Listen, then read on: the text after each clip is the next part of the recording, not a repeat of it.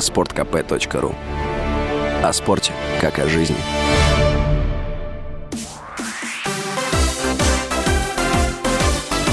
Новости спорта.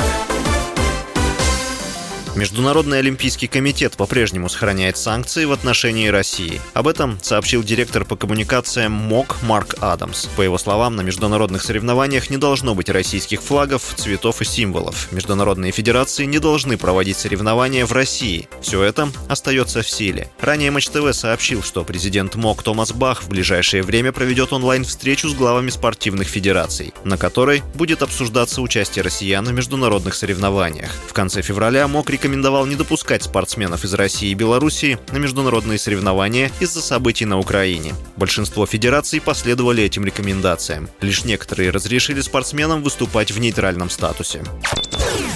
Английский футбольный клуб Манчестер Юнайтед в домашнем матче первого тура группового этапа Лиги Европы проиграл испанскому Реал Сосьедаду. Встреча закончилась со счетом 0-1. На 59-й минуте полузащитник Брайс Мендес реализовал пенальти. Матч начался с минуты молчания в памяти королеве Великобритании Елизаветы II, о кончине которой стало известно вечером 8 сентября. В другом матче группы И кипрская Амония проиграла на своем поле молдавскому шерифу со счетом 0-3. Во втором туре 15 сентября Манчестер Юнайтед сыграет на выезде с шерифом. Реал Сосьедад примет Амонию.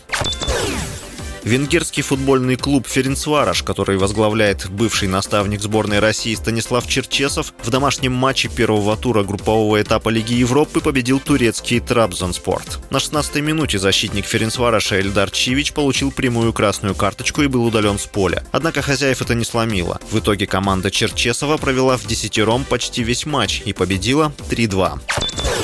УЕФА объявил номинантов на звание лучшего игрока недели в Лиге Европы по итогам матчей стартового тура группового этапа турнира. В список номинантов вошли Матиас Весина, Лацио, Такмак Чольнгуэн, Ференсвараш, Маркинес из Арсенала и Виллиан Жозе, Бетис. Лучший игрок недели будет определен путем голосования на официальном сайте УЕФА. С вами был Василий Воронин. Больше спортивных новостей читайте на сайте sportkp.ru Новости спорта.